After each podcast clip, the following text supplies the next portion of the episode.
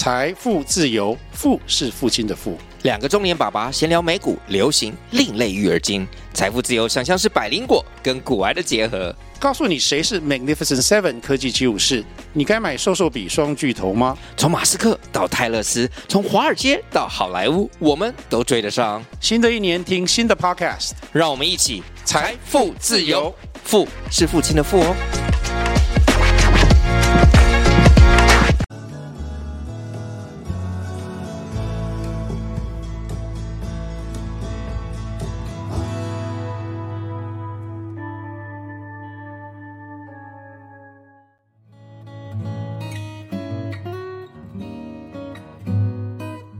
大家好，我是阿基爸爸庄雅典，欢迎大家收看《设计师的商业学》这个节目。今天我们很高兴来到行义建筑访问彭文燕建筑师。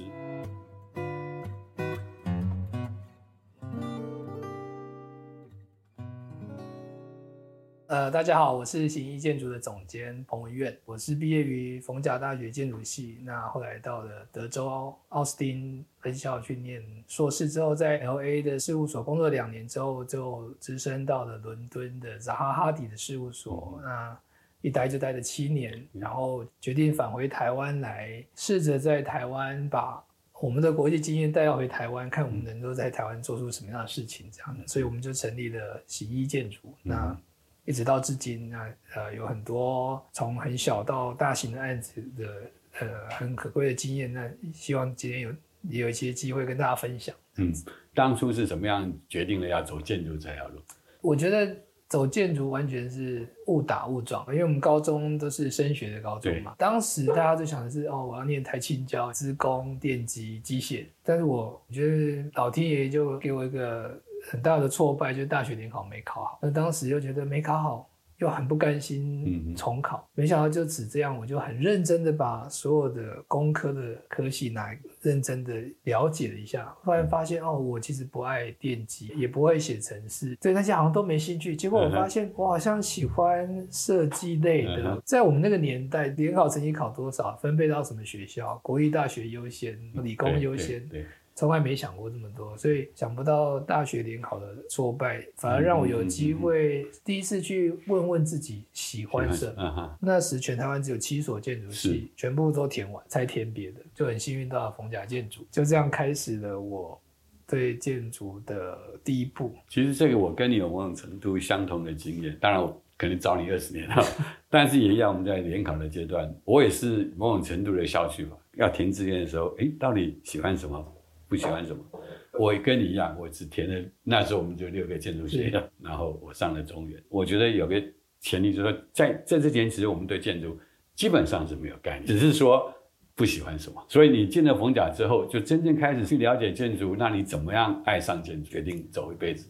逢甲建筑以前是个比较传统的学校。嗯那我去的时候，刚好遇到一批国外回来的年轻讲师，包含已经是现在的逢甲副校长的李淑婷老师、嗯、刘克峰老师、嗯、何宏文老师，带起了一波逢甲年轻又西方的思维。是是是，但其实我最大的冲击来自于，我们是理工科高中出来的，以前美术课、音乐课都是要被牺牲去考试。当时我突然发现，我们非常善用的理性思考，进到设计之后，好像派不太上用场。嗯、原来还有另外。一个世界叫做感性、跟感受、跟美学。这个时候，你就发现，哇，这个世界好大，你就会觉得很迷人，好想要了解那个世界。所以，就一头就栽进了设计这个领域，就会觉得说啊，设计好酷哦，又没有标准答案，又一时很彷徨，可是又觉得很兴奋，因为再也没有标准答案了。那个事情让我对建筑的框框突然放得很大。我很幸运的在那个时间接触到这群老师，其实是变成我一辈子很重要的启蒙跟养分。在高中没有人想跟你谈这些，其实我们高中的专业训练让你其实一下子也很难适应，所有的东西都没有答案。那我该怎么回应老师的问题？回应基地，回应机能，回应设计？对我来说，一开始就丢给我一个很大的问号，是我过去所有对于知识吸收的那个过程，好像只是一种状态。在建筑中有很大一块是我没办法用我过去高中的很理性的方式去理解。去推敲出一个一定的答案的时候，突然发现我的个体，我自己在想什么，我的感受突然变得重要了。因为以前就是有标准答案，我只要背，嗯嗯、我只要会推算，我只要会算数学，我是谁不重要。你给我一个题目，我会解。可能这个时候会变成说，原来建筑有点像是我们穿衣服，我可以选择我今天想穿什么，嗯、我可以用我理解这个世界的方式去回应这个建筑。我记得很清楚，当时既彷徨，彷徨是因为没有标准答案的，不知道该怎么办；可是又兴奋，是因为从来没有人允许我表达这些事情，我的世界突然变得很丰富。这个是最大的冲击。其实理性跟感性之间平衡。会是我们做建筑设计很重要的一个关键。没错，我们在这几年的设计观里面一直在谈平衡，也一直强调理性跟感性，这是两个我们理解这个世界非常重要的窗口。过去重于理性，慢慢的把感知放大，学习去感受很更多事情。站在理性的基础上，慢慢试着让自己更松一点，嗯哼，试着不要去用很理性的方式去。了解为什么，而是去感受这个当下的自己的感觉是什么。嗯、我觉得对我来说是一个慢慢越来越让自己更自由的一个状态。嗯、那因为。其实建筑整个从设计概念到完工，我觉得只有百分之二三十是很感性，百分之七八十都很理性的解决问题。我常常觉得无法描述的事情，通常是最珍贵的那一块。可以量化的，其实都不是最珍贵的。我觉得是那些你很难形容的事情，反而更珍贵。所以从理性到感性，有点像是学习。所以我其实是立于一个，我们一定可以把机能。把该有的问题结构都处理好，可是我不一定能够做出很有诗意或者是很有画面的空间。但就建筑来说，其实我们会比从感性到理性的人多一点优势，因为。理性是比较 fundamental 的 事情，对，是保本的那 六十分，我们是有的。我们等于从天平的两端往中间走，我们的那一端是相对安稳的。在大学期间，你的感性跟理性斗争的过程，哪一个 project 让你觉得说你的感性找到了一个依着点，然后那个事情让你第一个启蒙？我觉得我们在大一的时候做的很多初步设计是那种很装置性的。我们可以看一部电影，在一部电影里面抽取一些抽象的概念，比如说光与暗，或者是你找任何主题都可以。一开始的我其实非常习惯性的把自己最厉害的武器拿出来用，就是理性。但发现这怎么做都得不到设计老师的肯定，因为以前很重手做，所以有时候反而是一直在做手做模型的时候，你纯粹为了做出一个你喜。喜欢的样子，那个感受就自己跑出来了。嗯、当你不去想的时候，嗯、其实你的感知就出来了。嗯、其实，在那个时候，你才真正觉得，原来我不要这么用力想设计的时候，其实做得更好。我其实要到好几年以后，我才能够收放这个事情。越努力做的设计越呆，那有时候放再做出来的设计会更有感觉。嗯、大学学完之后，你到美国去念研究所，研究所的训练。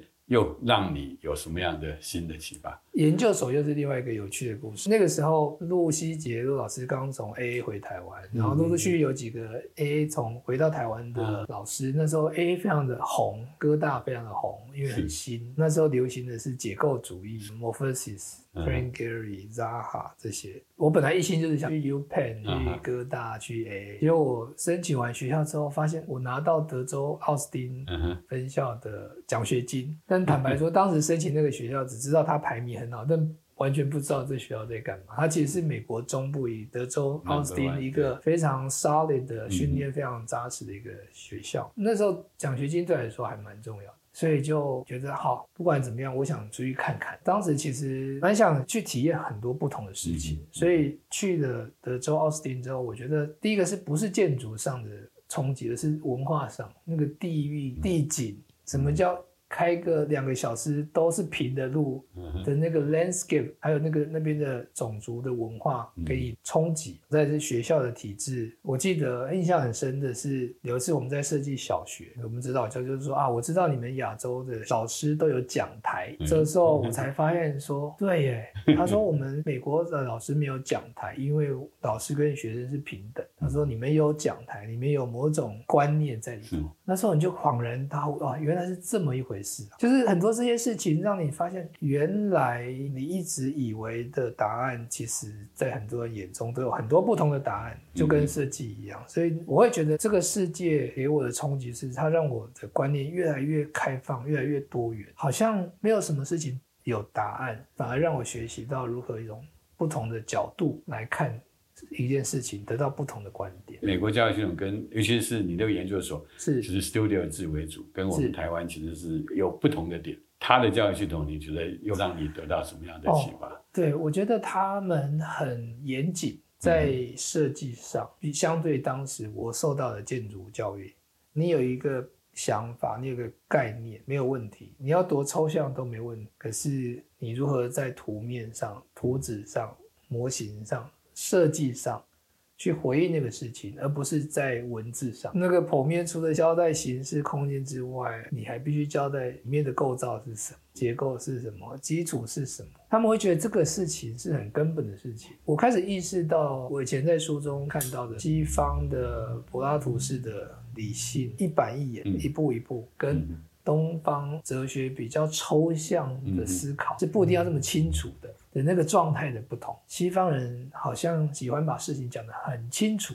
它的概念可以很小，很不足为道，可是它可以做得很精彩。当时的台湾，我的碰触到的，喜欢讲一些很玄，我听不太懂的文字的文章，嗯、包含我们的老师辈做出来的东西有没有关系，看不太出来，觉得哦，他们讲的很简单，哎，做的很深入，也很特别。我们讲的很大，呃，做出来好像似懂非懂，对我来说也是蛮大的冲击。这个事情开始提醒我，我有没有办法用专业的图面去回应所有。有的想法变成是日后我提醒自己一个很重要的角度，感觉上你是理性到感性之后又从感性。要被逼回理性。在美国求学完之后，你觉得学校里面给你最大的冲击或者改变你最多的是哪一个事件？我觉得那个事情不是发生在 studio 里面。我们呃研究所六年级有一个课程是教授带着学生去欧洲旅行，做一个研究专题。你可以选你自己要做的专题。我那时候选的就是光线跟形体。你可以选择任何材质或者细部都可以。学校安排了两个月，从北欧开始去参观他指定的一些建筑，剩下两。个月你自己规划，那个课程很酷啊！老师在暑假期间就发一封 email，比如说六月多发一封 email，说八月十几号几点我们在赫尔辛基的什么饭店的大厅集合，就这样，剩下你自己想办法。我知道去四个月，我就买一个登山背包，把夏天到冬天十二月要回来的衣服都装在里面，再加上前面一个放笔电的电脑跟相机，我记得加起来三十几公斤，就这样自己订的机票，因为人生地不熟，跟同学也还没有那么熟，就。自己飞过去，一路的过程中就像是一个无字天书，没有人告诉你你该看什么，你要学什么啊。除了说今天会参观什么之外，其他的大家都是分享，回到饭店会交流。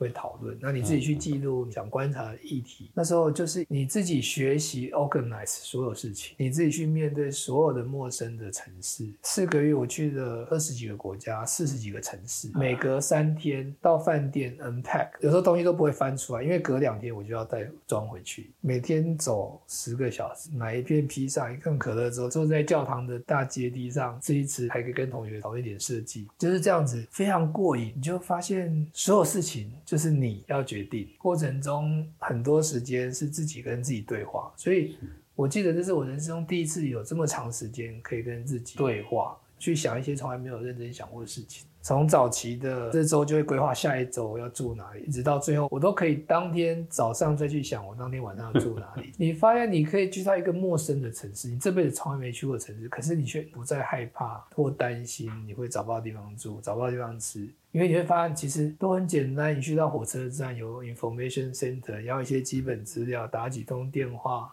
订一下青年旅馆。当然有时候偶尔会突袭。我记得我在鹿特丹下大雨，背着背包走了一个多小时才找到饭店。那时候很穷嘛，本来想住二十欧的饭店，最后六十欧，没办法，实在是又饿又冷，只好住进去睡一晚，隔天又走。我在西班牙的巴塞隆纳，在当代美术馆，我在那个川南画素描，我被摩洛哥人从背后一个人的我前面两个人把我打晕。我醒来的时候，全身上下的护照、相机都不见，只剩下手上抓着一本被我折变形的素描本跟一支笔在地上，鞋子还掉一只。前面广场都是那些年轻人，那边就很乱嘛。我都不知道我昏迷多久哦，隔了一分钟才意识到自己被打晕，也没有人来关心你，你就想办法走回去，走回我们这人住的地方。有一些美国同学看到我说左眼内出血。我还去了医院做了笔录，回到住的地方，那美国同事还说啊，我去买的 Chinatown 买的那个中式便当给我，什么事情都发生过，那是我第一次觉得好像有点接近死亡，当然可能没那么严重。总而言之，我觉得那段经验对我来说影响至深，奠定我有能力自己创业一个很重要的养分。因为那时候你理解到，你不再这么害怕陌生的环境。你可以去面对很多突发的状况，可以帮自己的时间跟行程安排的好。这件事情大概给我蛮多的领悟跟勇气。然后那时候毕业也不太了解我们在美国到底有什么求职机会嘛，那、嗯、一个很简单的想法啊，我想离开德州，我想去东西的大城市。嗯、所以那时候德州有些工作机会，我就没有接受。那我就在西岸找到一家很年轻也很小，大概三四个人的公司，作为一个开始。那时候在 LA，那、嗯、因为我本身对 LA 觉得还蛮感兴趣，那东岸的机会又还要再等，所以我那时候我就到 LA 就开始发现我们叫加州的阳光这样子，嗯、就是。所有事情都很阳光，那边的人很有活力，很热情，你会感受到那个能量在那边。嗯、我们在 Venice Beach 附近，所以我每天下班六七点天还很亮，还可以走到 Venice Beach 跟同事喝杯啤酒。海滩上都有很多 溜滑板的、跑步的，你就觉得哇，你好像活在电影。突然发现这个城市很迷人，所以我其实花很多时间在认识这个城市。我的工作跟生活比较平衡。我们的作品还蛮现代的一个公司，所以那个时候的状态是这样子。我们当时有一个有趣的事情，《钢铁人》电影的导演当时是我老本的好朋友，我还去过他家跟他烤过肉，去丈量他们家，因为他们家要增建。好莱坞就会出现这种有趣的事情，因为很多邻居是摄影师、演员、导演，但是其实都是追求想要成名，可是其实当时还默默无名。我第一次感觉身边有这么多追梦的人。其实他们都过得不是很好哦，经济不是很稳定，然后住的也很简单这样。但是就是你会觉得那个城市真的是充满希望。那其实这样过了两年，我自己感受到专业上的冲击刺激不够大，所以我开始寻求新的机会。嗯、那时候就真的有 Frank Gehry 的机会，东岸有 SOM，薪水给的很好。伦敦就就有朋友介绍 Zaha 的那个机会，然后当时就想说啊，Zaha 那个 Free Form 也不知道自己能不能适应，然后也从来没画过 Free Form，薪水又非常非常的低，可是其实我挣扎了很久，就觉得研究所想去，AA 没去，很喜欢扎哈，真的不去吗？那时候是我人生中难得有的比较大的挣扎，我完全无法预测。嗯、其实就跟我那时候去欧洲旅游是一样，我就觉得去了再说吧，嗯、就这样就毅然决然就去了。所以你就这样做了一个你人生很重要的一个决定，非常重要，就是也非常幸运的决定。聊一聊这一段过程吧，很少人有这样的机会。其实当时我觉得最兴奋的就是。一开始身为 Zaha 事务所的一员，你会觉得啊、哦、很不可思议，嗯，但其实你心里面是。有压力的，因为你不确定如何在那边存活下来。但是阿事务所当时是一个非常，就像像学生时期一样，工作室一样，就是一组一组一组。但最有趣的是，大家对设计都很热忱，所以其实你会觉得，哎，你进到一个充满能量的事务所。我们一组五个人来自不同国籍，当时是台湾、德国、阿根廷、意大利、希腊，在做一个杜拜的案子，面临到好像联合国一样，你的顾问可能来自美国、来自英国、来自哪里。然后你的业主在杜拜去看玻璃，要去慕尼黑看，你看石材要去西班牙看，开会在杜拜。对我来说是个哇梦幻的一个工作场景，好有趣哦。然后我们那个案子在发表的时候是把大英博物馆租了两个晚上，第一个晚上 rehearsal，第二个晚上这边发布。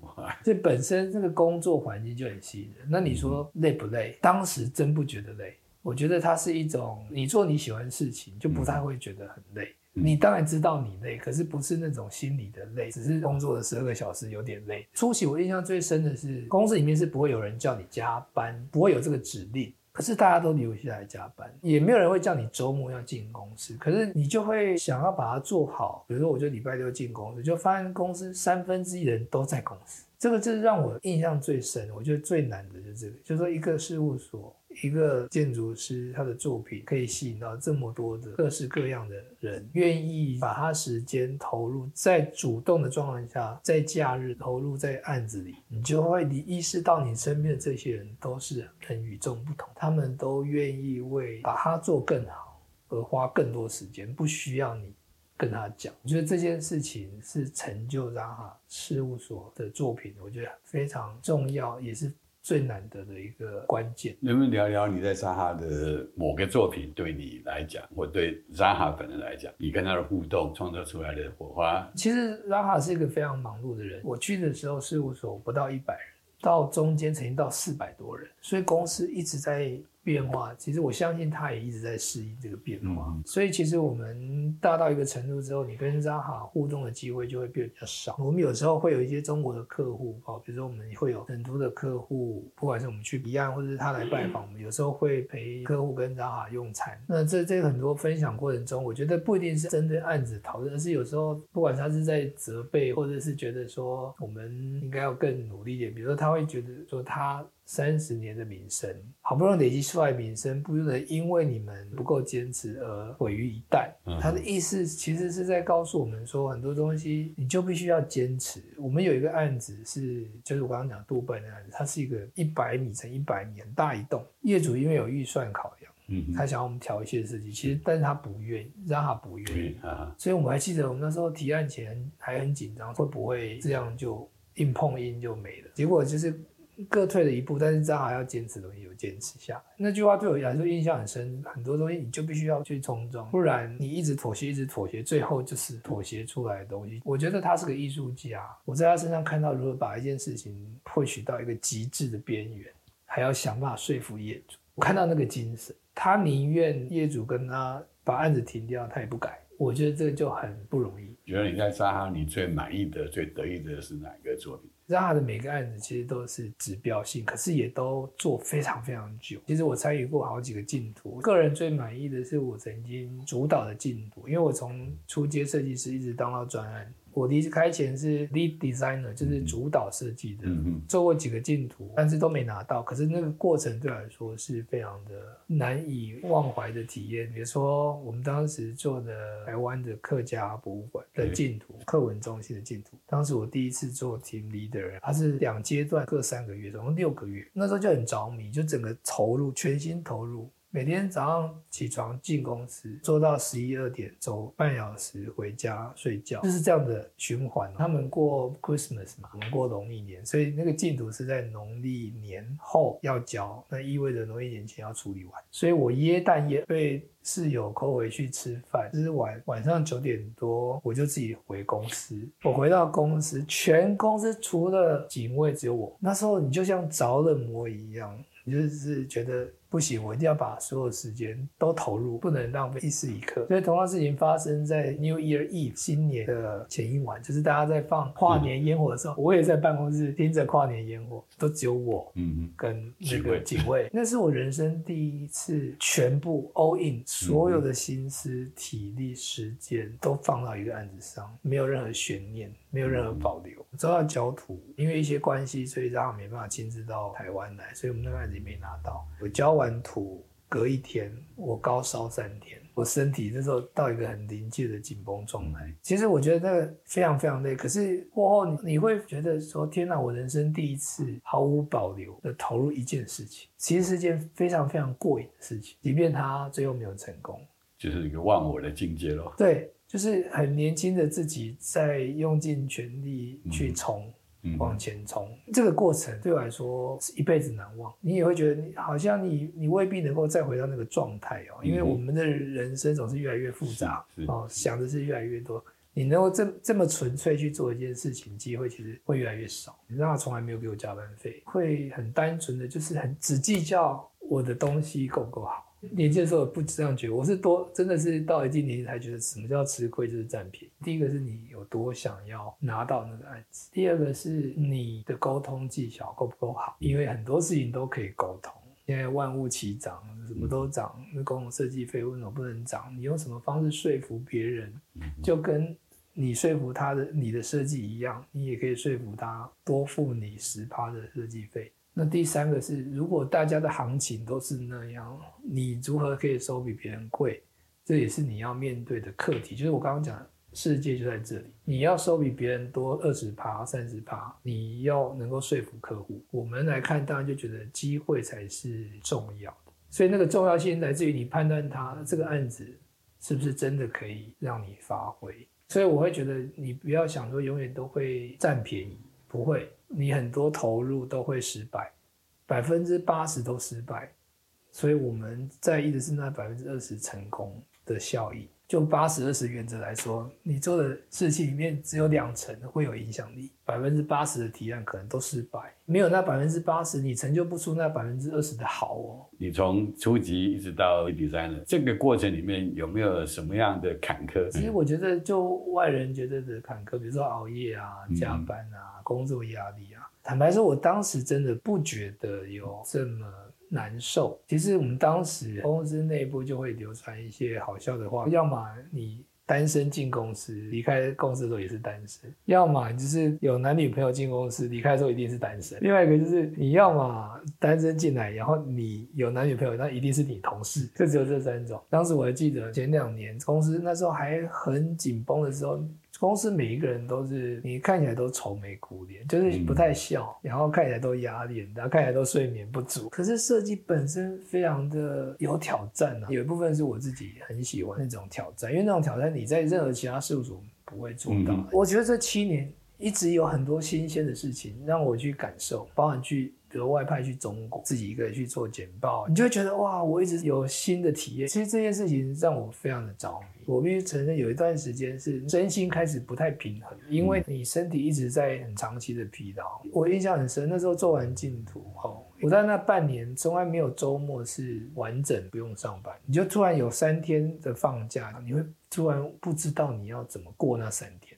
因为你已经朋友找你很多遍都找不出去，你平常好不容易有空闲时间，你不想跟任何人讲话，不想要动，因为你平常好累，所以是那种心理上的，它不是像忧郁症，可是它有点那种感觉，就是你会觉得你就是一直很疲劳。其实那个事情对我来说，曾经是比较难受的。剩下的工作上，我觉得回想起来就是身心有点失衡啊。对，七年之后，你依然觉得要回台湾跟创业，有没有一个特别的转折点在这里？就你怎么下这个决定？第一个是我觉得我好像这张哈能让我有冲击的事情越来越少，因为所有的不可能你都没有经历过也看过了。嗯、在扎尔事务所有一个很难能可贵，不是说你自己参与了多少案子，而是你身边有好多东西可以看，好多人可以学。好多不同各式各样的奇才，你可以去了解这个世界有多大。那时候感觉就很像是哦，我真的看到很大的另外一个世界了。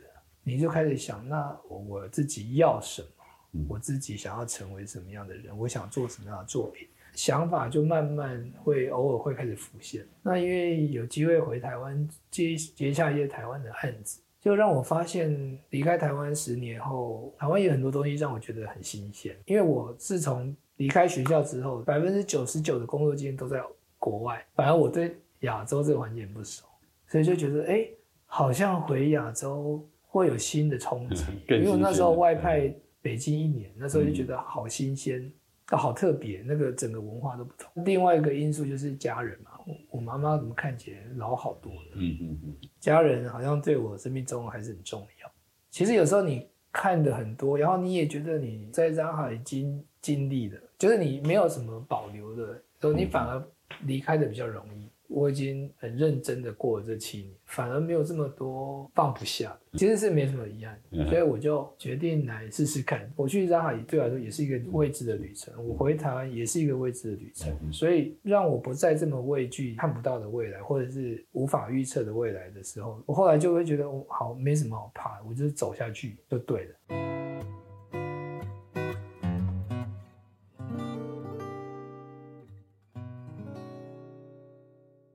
所以，我们开始来聊聊你现在回到台湾之后，今年第十年，又重启十年的肩章哦。聊聊就是从创业到现在，第一个最困难的挑战，即刻的挑战就是以前在 Zara 的时候，回台湾跟客户开会，你坐商务舱回来，然后到机场有人派高级轿车接你到五星级饭店住，你离开 Zara 之后回去找同一个业主，你可能要再等候区等候他一个一小时，你才见得到他。那个光环没了之后，啊、你就是一个曾经在那事务所工作过的人而已。大家看你，其实看的是你后面的头衔，嗯、不是你这个人。嗯，他未必真的看过你这个人。所以那时候你遇到的当然就是社会现实嘛，大家都会愿意见你，但是会不会给你机会是另外一件事情。那第二个是台湾的工作文化跟欧美实在是差太多了。我有时候回头想。我工作的前两年，我真的听不懂业主在讲什么。我的意思说，我听不懂他话中的话，因为在西方，大家不喜欢就不喜欢，喜欢就喜欢，你很棒就很棒。我觉得你做的不怎么样就不怎么样。但是台湾人讲话不会这样讲，简报完了，然后他说嗯很好很好，但其实他未必觉得很好。我觉得这是工作文化的差异。所以我大概花三年才真的能够反应过来这些话中的背后的意思。所以这个是马上遇到的。的冲击啊，紧接着下来，在你有了一两个同事之后，当时的我大概三十六七岁，所以其实是嗯能量还很强的时候。我当时工作状况完全是让它复制过来。那我本身没有觉得特别辛苦，但我有意识到我的同事都觉得，我觉得他们好像都很辛苦、很累，他们不见得会直接讲。那当下其实你。对设计很执着，你会觉得哦，我其实就以前我们都这样子啊，哦，这个也是我唯一知道的方法，我也不知道其他方法，然后我们就是投入很多时间，把它做到最好，然后呈现给客户。所以早期的同事我都觉得他们特别辛苦，后来你就觉得啊，好像不是大家都能够在这种。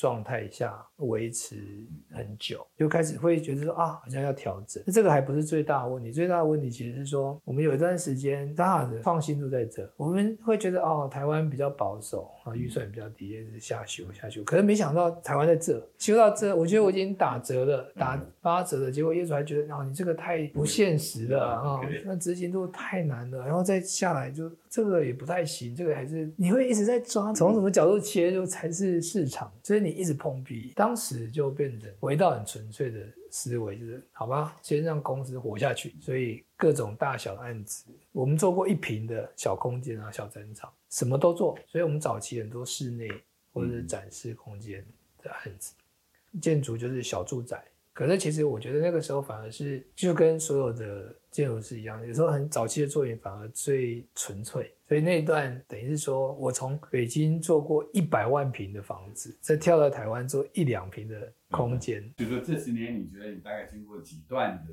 变迁，在创业的阶段里面啊，应该要怎么来做？嗯第一个就是直接面对现实市场的考验，你有办法说服你客户吗？你了不了解这个市场？你知不知道大家喜欢什么？哪些东西在台湾做不出来？哪些东西做得出来？第一个就是你开始面对所有的真实，因为现实会让你碰壁，所以你也没办法逃避。所以前三年在。大量的吸收这些失败的经验，慢慢接下来理解到我们在面对各种不同的客户，他有他不同的需求，我们的切入角度、定位、策略跟回应的话语或设计都必须量身定做。我一直愿意诚实的面对自己，觉得是好的我就做好。我比较不会投其所好，有些好的设计没有被业主接受，我们当然觉得很可惜。可是有时候你会觉得啊，那个就是你真实的你。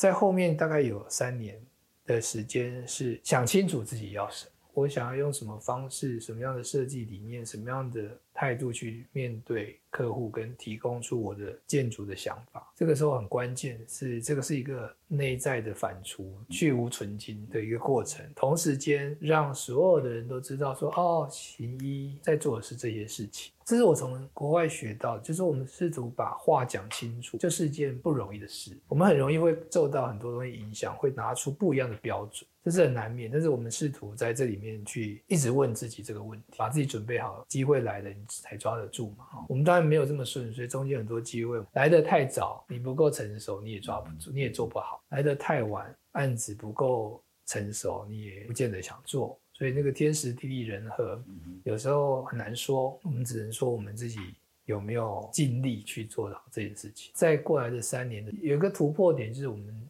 在中国的项目有了一定的成果跟历练。对我来说很重要是，我在台湾前期做的案子都很小，但是我扎受的训练都是大型，也有中小型，但是那个大型是最难得。这个养分其实一直到我。过去几年在中国的案子中，以前那个图啊，图都伸展的开来，那台湾之后就这样小小的，终于又可以再画大一点的。我觉得台湾是一个，你为了这边生存，你会习惯这边的步调、步骤跟做事方法，可是不代表那个是好。就是说，你把跳蚤放在一个小盒子，它就只能跳这么高；你给它大一点盒子，它其实可以跳更高。我在说做大陆案子的时候，我发现意识到说，哇，有一点没有以前那么自然的。原来我在台湾画很多小案子的时候，那个功力有点慢慢不见。我那时候就有点警惕，其实不能一直做同样的事情。所以大陆给了我们其他的机会，去重新找回那个感觉，重新去接触另外一个文化，在做建筑的方式。他给了年轻人很多机会。我们当时曾经跟李祖原建筑师事务所、姚安琪建筑师事务所比图比同一个案子。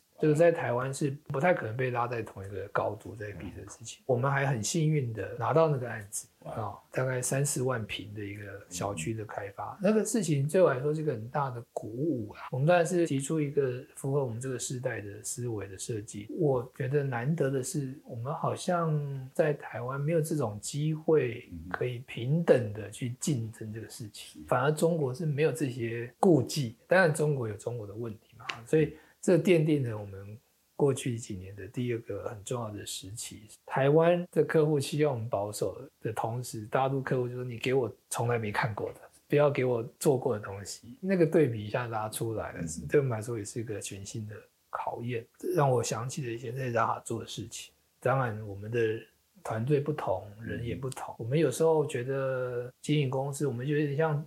主厨，可是食材是有时候不是都能拿到，能取得什么食材，你就只能煮什么料理，太强求也煮不出来。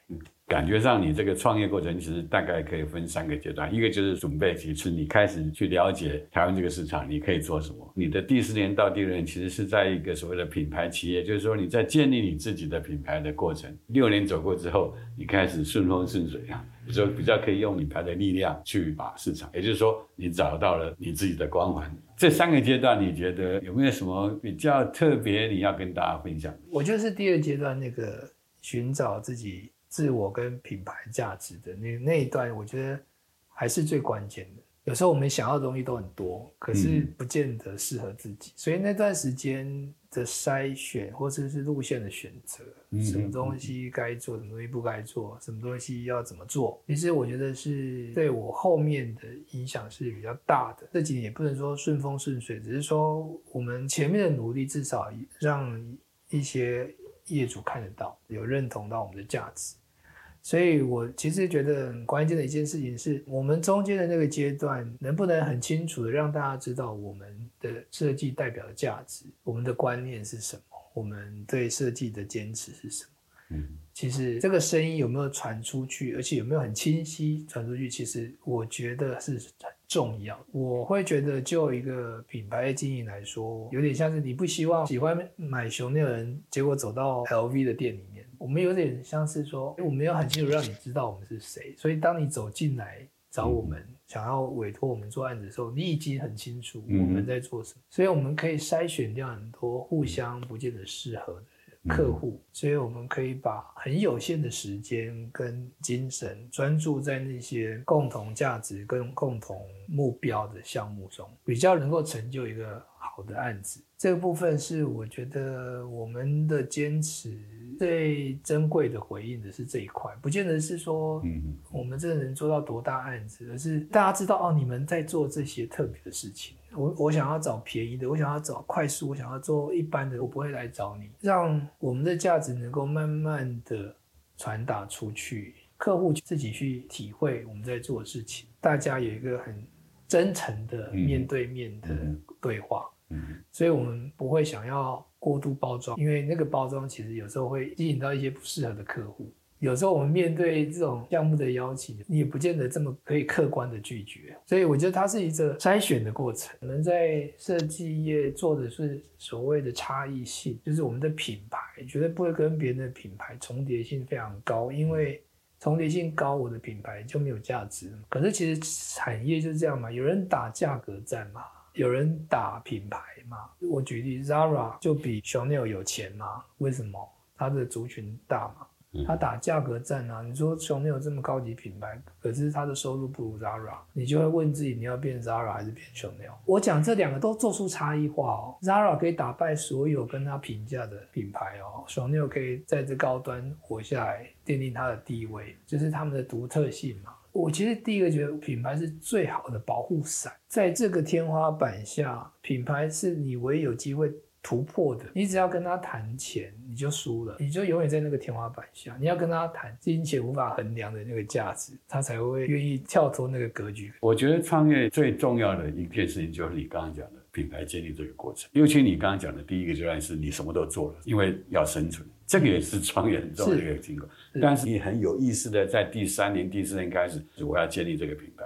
什么是我不做的？你这些坚持能够让你在你建立自己现在行医品牌很重要的一个过程。这个品牌建立的过程是影响你未来整个事业发展的一个关键点。一旦你建立完这个行医的品牌之后，你觉得这个时候，你此时此刻目前台湾的市场、大陆市场，你是怎么样继续来推广？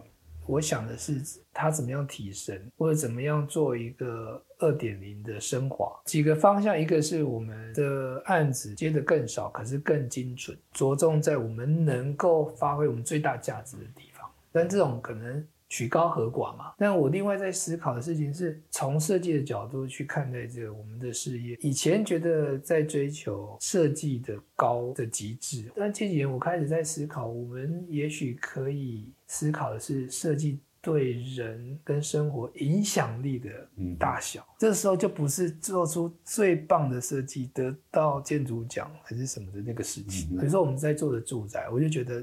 我们这几年就在推这个，就是说告诉你生活的样貌很多元，生活的空间不是永远都是那么一回事，你也不一定真的要花很大代价才能够拥有你想要过的日子。我会觉得，在我现在这个阶段，觉得哎，那个事情其实有影响力，那无关我的业务，我们只是在试图把我们这个行业或者设计这个专业，怎么样发挥它的影响力，去改善，让这个世界，让这个生活，嗯让这个环境更好。我们明明就是有能力嘛，为什么不做？我就算做不到，我也可以邀请大家来响应。慢慢影响更多的人，去改变对于住的思维，不一定是建商告诉你的就是住啊，他们说的豪宅不一定就是好嘛。我同时在思考这个公司的影响力是什么，我不见得适合去当一个宣导的人，只能说我们作品中它传递的不是只是在建筑这个领域里头，而是它开始有一些横向的影响力，改变一些观念，我觉得就很好。可是我们会去演讲是空间美学。甚至是到国中、高中、国小去让大家认识怎么去认识这个空间。我那时候去意大利，最大的很有趣的感受就是说，意大利人从小到大都没有看过很丑的垃圾桶，他怎么会画得出很丑的垃圾桶呢？这个空间美学如果是从很基本的地方慢慢扎根起来，等这些人成长到有能够当甲方的时候，他当然就会愿意委托有质感、有品味的建筑师去让这个盖出来房子更好。大家的环境就会变更好。如果纯粹就公司的营运，我们当然会觉得说啊，我们可不可以培养出一种价值观，是让同事可以 follow？它不用是很非常局限，可是它可能是一个大的方向，让公司的设计可以开始有点多元性。那个多元性的想法，其实是来自于说，我们快五十岁，不一定能理解二三十岁的人在想什么。时代的观念差异性，好像应该让产生多元的可能性，让年轻的设计师可以自己带出一些东西来。我自己的调整就是掌握那个大方向，但是有让我有一些事情更自由。回到我一开始讲的事情，我试着让自己的感受放大一点，让理性小一点，试着用感受去理解这个世界，理解这个设计，也许会有机会让我的设计。更往上，我自己会觉得，因为这是感受问题。你用理性理解的世界是一个样子，感受到的世界会是另外一个样子。这两个东西其实是都很丰富。自己先去感觉那个空间，而不要去理性的马上就分析动线什么 program 什么。我喜欢自我挑战，所以我也希望试着用不同角度去看到不一样的世界。今天很高兴，我们访问到彭建筑师这么无私的跟我们聊了啊，你怎么样从零开始建立你自己的品牌？那我想今天彭建筑师的这个经验哦，应该是让我们未来要创业的青年学子们一个很好的学习的对象。谢谢冯建老师，谢谢，谢谢。谢谢